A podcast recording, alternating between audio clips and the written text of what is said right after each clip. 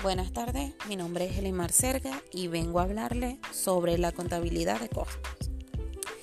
Ella es una técnica contable que tiene como finalidad crear un sistema de información que permita conocer lo que cuesta fabricar un producto o prestar un servicio. La contabilidad de costo ofrece a la empresa todo lo que necesita para tomar decisiones oportunas y correctas en base a información real y concreta, como planificación, control y su valoración de bienes y servicios. Su importancia radica en la toma de decisiones gerenciales, en la fijación de políticas y en el control de recursos.